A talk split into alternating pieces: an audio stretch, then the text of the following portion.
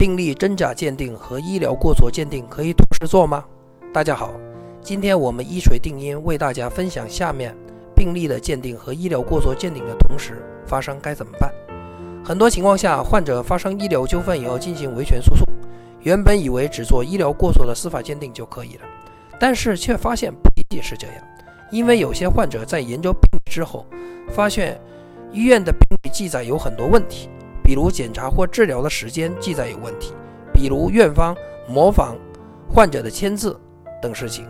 然后就认为医院的病历进行了篡改或者修改。如果认为医院的病历有问题，那么就一定要在首次开庭的时间进行病历的质证，然后申请法院针对纸质的或电子病历的真实性、原始性进行鉴定，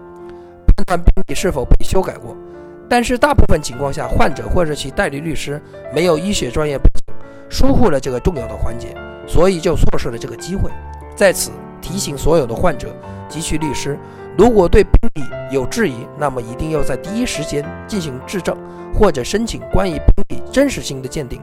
否则，一旦进入到医疗过错的司法鉴定环节，那么就没有办法再说病历的事情了。一般司法鉴定机构在做鉴定之前，就默认双方。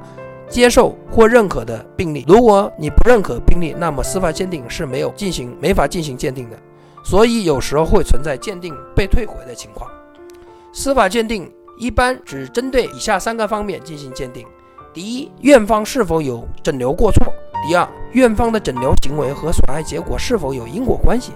三，院方的责任的比例。所以大家看到了没有？这里不会做病例真假的鉴定。